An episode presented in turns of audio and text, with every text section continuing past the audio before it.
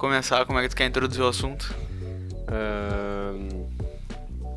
Então vamos começar falando que isso aqui na verdade é uma tentativa de podcast, que a gente não tinha um assunto muito bem definido e a gente pensou, o que que a gente sente falta hoje em dia? Thiago, te pergunto o que a gente sente falta hoje em dia. A gente sente muita falta de vlogs, Vlogs. hoje em dia. Eu sinto falta de vlog, eu sinto falta de ver o PC Siqueira, eu sinto falta de ver até o Easy Nobre fazer vlog, Cauê Moura, até o Felipe Neto, que hoje em dia faz vídeo pra criança, era legal os vlogs dele, eu vou te dizer. É, eu acho que é um- uma arte perdida de um tempo que não volta mais. E Ah, meu, eu só sei que assim, eu não gosto dele vlog. eu gosto dele vlog. Eu não. Daily Vlog tá. É legal ali nos dois primeiros. do- Mentira! Tem um Daily Vlog que eu gosto. Qual? Tem uma banda que eu sou muito fã, que é Super Combo o nome. E aí eles faziam Daily Não Vlog. é que cantou no Popstar, The Isso, Voice. isso. Ele foi no Popstar e a namorada do cantor, que é o Léo Ramos, a namorada dele, a Isa Salles, ela cantou no The Voice também. Mas enfim, uh, Daily Vlogs. Uh, tem, eles tinham um Daily Vlog da banda que era Dias Incríveis. Era sensacional, meu. Real, real, real. Era muito bom. Era sobre o dia a dia da banda. Só que o Léo Lopes, que é o vocalista, ele é louco. E ele fica loqueando no, no Daily Vlog. É massa, assiste aí. Recomendo.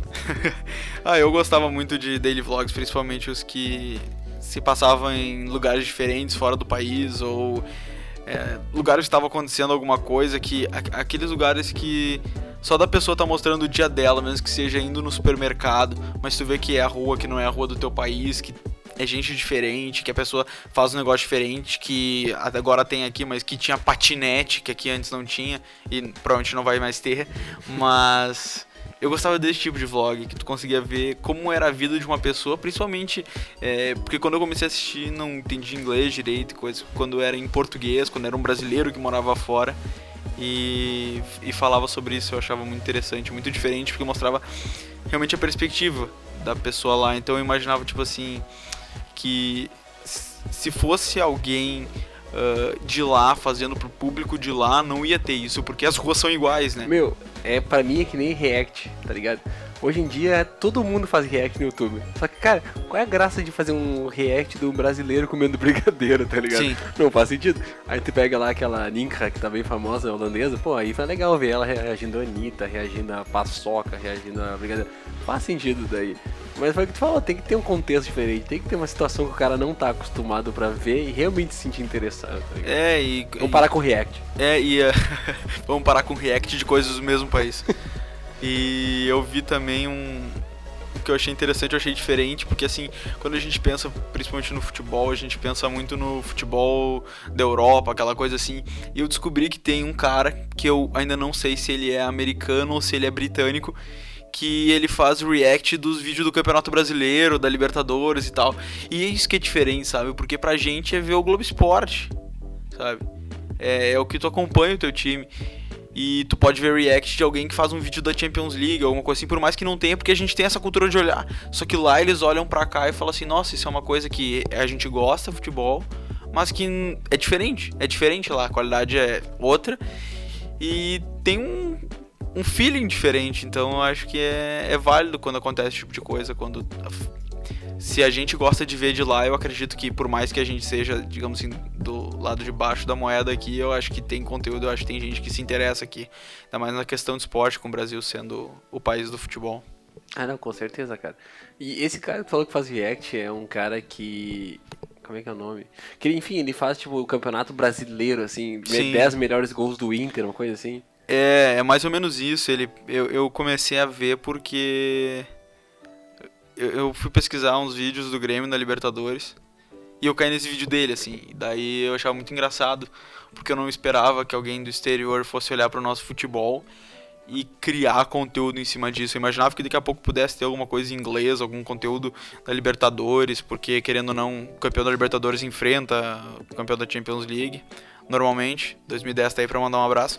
Mas eh, de ver que tem esse outro lado, que, eh, que eles querem também ver que tem público pro que é daqui, que é o diferente. Eu até achei engraçado que agora tocou no assunto de que é um gringo fazendo conteúdo pra brasileiro. Isso já tá surgindo, assim, tem, tem a Ninka, essa holandesa que eu falei, tem esse cara que faz do futebol, e tem uns gringos que estão morando aqui no Brasil, que fazem, tipo, ah, o gringo falando português, o cara já, já aprendeu, enfim. Mas eu não conheço nenhum caso do contrário. Tudo bem que talvez porque eu não seja o mercado do cara. Mas, tipo, eu não sei um brasileiro que é famoso na França, eu não sei um brasileiro que é famoso no Canadá através dos vlogs. Claro, tem o Mr. Guitarman, só que no caso dele, ele não é um brasileiro fazendo conteúdo para americano. Sim. Ele é um americano. Ele faz um conteúdo Como ele universal. passa- é, ele se vende como americano até. Quer Sim. dizer, o pessoal sabe que ele é brasileiro, mas ele não. não o, o fator do canal dele não é assim, pô, eu sou brasileiro, estou fazendo conteúdo como brasileiro para americano. E aí acho que talvez seja um ponto interessante que se alguém tiver alguma sugestão e mandar para nós pra gente conhecer, ou se, enfim, se não existe, é ideia para quem tá ouvindo aí. É, eu acredito que agora até eh, fugindo um pouco da pauta, que seria nós sentimos falta de daily vlogs, é essa questão, né, que é curioso, também não tinha pa- parado pra pensar nisso antes, que a gente sempre pensa em consumir conteúdo lá de fora e a gente sempre pensa, ah, aqui a gente é vira-lata e tal, mas tem quem consuma o conteúdo daqui, né, porque é muito diferente. É verdade, cara. E bah, voltando ao daily vlog mesmo, era muito bom. Eu não sei, era uma época que eu ainda estava na escola, não era nem no ensino médio ainda. Então, basicamente, eu tinha aula de manhã, chegava em casa, ficava jogando Minecraft e assistindo daily vlogs. Então, eu não sei se na verdade o meu minha saudade do daily vlog é pelo daily vlog em si ou por tudo isso que ele simboliza também indiretamente, aquela questão de não de estar na escola, de ser um momento mais fácil da vida, toda aquela nostalgia que eu tinha da época tá simbolizada dentro do daily vlog. E eu acho que uma outra coisa interessante é que naquela época, hoje ainda, mas naquela época que o vlog era famoso, todo mundo queria ser vlogger. Então tu vê aquilo, tu fala assim, pô, como é que eu posso fazer um vlog daqui e ter sucesso? Porque acho que era uma época que tava todo mundo querendo fazer vlog, sabe? Isso foi, acho que a primeira depois dos vídeos daquelas bolinhas que iam rodando e batendo e fazendo várias coisas parecendo uma armadilha, eu acho que esse foi o momento glorioso do YouTube. É, nunca vi esse vídeo. Não faço ideia. É tipo aquelas armadilhas que a bolinha vai caindo, pinga num, quebra um negocinho, vai, passa, e daí a- abre água. Tá, E tá, foi por sim. ali que eu conheci o YouTube. E aquele vídeo do Barcelona e Fluminense. Não faço Hum, ideia. Mas daí depois teve o. Eu acho que essa onda dos vlogs, né? Que a gente falou, surgiu muita gente falando as coisas, Cauê Moura, Felipe Neto, PC Siqueira, que surgiram nessa época. Principalmente Felipe Neto e PC Siqueira, foram os dois maiores, assim, no início. E a partir deles que o pessoal começou a inspirar e ver. O Cauê Moura já admitiu que é a inspiração deles, e isso Cauê Moura é inspiração pra muitos outros. Então, de fato, esses foram os dois primeiros. E tem muito dele vlog que eu assistia na época do Felipe Neto, assistia na época que eles bombavam, que hoje em dia morreram no YouTube, assim, sabe? Um cara que era muito bom, que eu adorava, se não me engano, era Dennis Lee. O cara fazia vlogs e também fazia um conteúdo muito legal, assim, muito parecido com o que o Nerdologia faz hoje em dia. Só que era com papel, assim, ele fazia animado, animava o papel e tal. Era muito bom, acho que ainda tem vídeo no YouTube, vale a pena. É, eu acho que esse é um, um ponto legal pra tocar também, que é a... as fórmulas que foram criadas, né? Porque é, tu falou, pô, o cara fazia no papel e de repente foi por isso que fez sucesso. Não foi porque ele quis fazer uma animação toda diferentona, alguma coisa assim. Eu acho que hoje, não só no, no YouTube, mas também em outras redes sociais, coisas se criou muito essa questão da padronização, sabe? Então eu vou fazer o que o outro tá certo, porque se o cara tem é, 10, 100, 1 milhão de inscritos e tem conteúdo para e tem gente querendo ver esse conteúdo, eu vou fazer a mesma coisa. E daí não dá certo e a pessoa se frustra, e pensa que é, pô, eu não fiz a mesma coisa, não deu certo. Só que de repente não tinha mais gente querendo ver aquilo, sabe? Já tava saturado. E aí que tá, tu não fez nada diferente. E, e eu acho que é legal essa questão do papel e tal, de daqui a pouco voltar e a gente parar pra pensar, assim, tipo, a gente não tá querendo maquiar demais as coisas, sabe? Querendo deixar tudo perfeito, querendo que cada vídeo seja um. Um. Um viral. É um viral, mas uma produção de cinema, uma coisa espetacular e a gente perde aquela de eu vou só ligar a câmera e gravar, que é mais ou menos o que a gente tá fazendo aqui agora, mas com fone. Mas a gente perde aquele feeling de tipo, eu vou falar qualquer coisa que, foi, que eu acho que foi o que deu, como a gente tava conversando, foi o que fez sucesso no início, principalmente dos vlogs. E eu acho interessante que a, a gente, nessa faixa de 20, 22 anos, a gente tem essa ideia de que a gente é o ápice da rede social. Mas tem um, uma, um, uma geração ainda vindo atrás da gente de rede social. E eu achei muito legal que eu vi uma reportagem esses tempos que dizia que enquanto a nossa geração se preocupa muito em editar a foto, em ter uma foto perfeita no Instagram, em fazer pose, ter aquele aquele look blogueirinha, essa geração que tá vindo agora preza muito mais por autenticidade e por a pessoa, tipo, não postar uma foto bonita, mas postar o que ela tá fazendo, postar uma coisa diferente, postar conteúdo e não só aquela coisa de imagem bonita, não que esteja errado ou certo, mas eu acho que é um, um ponto diferente. Eu acho que tem dois pontos aí que me lembrou bastante. Um que essa questão de quando os vloggers começaram a ganhar fama de verdade, eh, me chamou bastante atenção, não só os vloggers, mas quando os gamers começaram a fazer gameplays, a fazer stream também, que eu, pelo menos a minha opinião, isso, né? Que as pessoas assistem hoje em dia os canais do YouTube muito mais pela pessoa do que sim, pelo sim. conteúdo, enfim. Eu acredito que as pessoas pelo menos são fiéis aos canais pelas pessoas. Eu penso isso justamente por, por exemplo, agora misturando os dois, tá? Que tu comentou agora do profissionalismo com a autenticidade e da pessoa fazer o vlog. Uh, tem muitos públicos para diferentes uh, conteúdos. Um cara que eu sou muito fã e que ele também não tem essa questão de profissionalismo, não, quer dizer, é um conteúdo profissional, mas não tem toda essa questão de nossa melhor câmera, nosso melhor ângulo, vou ficar feio nesse vídeo. É o Lucas Inutilismo, como eu já te falei várias vezes, é, eu gosto bastante do YouTube. E ele é um cara autêntico que as pessoas gostam dele. Então, eu acho que esse são duas coisas que trabalham juntos, assim, sabe?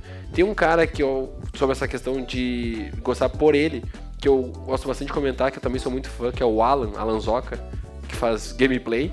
Uh, há um tempo atrás, agora já mudou o jeito dele, mas há um tempo atrás o canal dele era basicamente ele jogando um jogo por 15 minutos. Ele gravava a própria cara, gravava gameplay, misturava os dois e botava na, na internet. Não tinha edição nenhuma. E era um vídeo que bombava demais. Pô, o Zangado que começou fazendo a primeira meia hora com. filmando a TV, né? É, ele pendurava várias coisinhas assim por cima, uma da outra, caixinha de videogame, e gravava.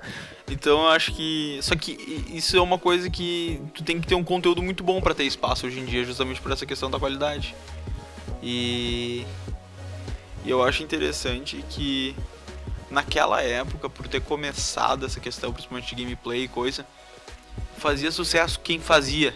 Então assim, tipo se tu gravava com uma Easy Cap que custava 30 reais e tu botava só por tu ter gravado e colocado no YouTube já era o diferencial.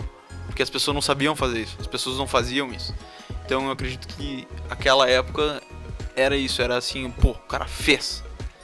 E talvez seja o que tá faltando hoje em dia, que as pessoas não querem mais fazer coisa diferente. Então, por exemplo, seguindo aquela linha, é, a pessoa foi lá, ela começou, ela, pum, fiz o, um vídeo, deu sucesso. Dois anos depois, a pessoa já tava com uma câmera fazendo uma facecam ali, com uma câmera boa já tinha uma placa de captura HD, sabe? Já estava recebendo produtos, já estava com controle para esportes especial. E parece que as pessoas hoje, em vez de querer fazer uma coisa diferente, como foi gravar gameplays no início, de só é, vou fazer uma coisa totalmente diferente, as pessoas falam assim, nossa, tá dando certo aquilo lá, então eu vou gastar um dinheirão aqui numa placa de captura, num, num, num controle, em várias câmera. coisas, e vou fazer a mesma coisa que a outra pessoa faz e daí não dá certo. Daí, pô, tá fazendo a mesma coisa que a pessoa fez, pode dar certo. Daqui a pouco, se tu joga COD, se tu joga algum jogo e tu joga muito bem, tu tem conteúdo. Talvez o teu carisma faça a diferença. É Mas não adianta pensar que fazendo a mesma coisa que os outros só por causa da qualidade técnica vai, vai ser igual. Que hoje, hoje o que preza mais é o conteúdo. Então eu acredito que se tu não consiga, é, se tu não tem esse conteúdo para aquela área, eu acho que o interessante é buscar uma nova área. É, que tu acha que vai fazer uma coisa realmente diferente. É, uma área é uma forma diferente de gravar, né? Tipo, Sim. pô, estamos fazendo gameplay hoje em dia. Ah, gameplay aqui de Twitch, todo mundo hoje em dia streama e põe as melhores partes na, no YouTube. Daqui a pouco o cara não, não, faz dessa forma, ele faz uma forma diferente aí. Eu não sei se não eu estaria fazendo. Mas daqui a pouco o cara acha uma forma diferente aí de apresentar os jogos, de apresentar os, os melhores momentos dele no, no PUBG, no Fortnite. Que necessariamente é o mesmo jogo, é a mesma, o mesmo tema, que é gameplay mas de uma forma diferente. Sei lá. Daqui a pouco é um novo método. E outra coisa, um debate que, pode, que a gente pode botar aqui que o YouTube ainda é muito novo, toda essa questão de youtubers, esse mercado de youtubers, eu considero muito novo comparando ao resto, né? E quem, daqui a pouco a gente pode acreditar que o YouTube é que nem moda. Uma hora volta a moda Sim. fazer vlog. Uma Sim. hora volta a moda de, enfim, fazer gameplay sem câmera. É, é muito louco pensar, mas daqui a pouco a pessoa que vai fazer sucesso vai ser a pessoa que vai usar uma Zcap pra gravar. Que, vai, pouco- que, que, que, que a imagem vai ser ruim, mas o conteúdo que ela faz vai ser tão bom que, que não vai fazer a diferença. A questão vai estar no conteúdo. Exato. E, e daqui a pouco tem a questão também de que a nossa geração pegou a época dos vlogs. A gente já viu vlogs. Talvez as pessoas que vão assistir A YouTube gente já daqui- enjoou de vlogs. A gente já enjoou de vlog. Talvez daqui a, daqui a seis anos, a próxima geração que esteja chegando no YouTube não conhece vlogs. E aí, pô, alguém começa a, a lançar vlog e chama muita atenção nessa gurizada. Então, daqui a pouco é uma questão de que o público vai se renovando e o conteúdo, ele repete um ciclo. Claro, a gente não tem nenhum embasamento para falar isso, mas é uma possibilidade. Sim, daqui a pouco a. Até a maneira como o conteúdo é produzido, daqui a pouco os vloggers que a gente assistiu, os gamers que a gente assiste, ah, qualquer produtor de conteúdo que a gente tá fazendo, a gente acha que, por exemplo, ah, o cara faz gameplay, todo mundo assiste gameplay, mas daqui a pouco o jeito que ele faz gameplay, por a gente não perceber, justamente por a gente ser a primeira geração que tá assistindo gameplay no YouTube, talvez não seja o que o, a pessoa que é 5, 6 anos mais nova quer assistir de gameplay no YouTube. Então daqui a pouco essa pessoa, ela vai manter esse público que já tem e ganhar pessoas ali um ou outro, mas ah, talvez para essas pessoas que estão surgindo agora, as pessoas que são dessa geração e que entendem melhor o que eles querem, vai surgir uma nova forma de gameplay. Talvez a, a qualidade não, não comece lá em cima, mas daqui a pouco o conteúdo vai ser tão bom e vai ser tão especializado nessas pessoas. Vai ser relevante para vai ser relevante, porque a gente assiste e a gente acha, nossa, isso é muito relevante pra mim, mas daqui a pouco pra alguém que tá lá assistindo a mesma coisa, interessado no mesmo jogo, dizer assim, pô, mas isso aí pra mim não faz tanta diferença, eu quero saber outra coisa.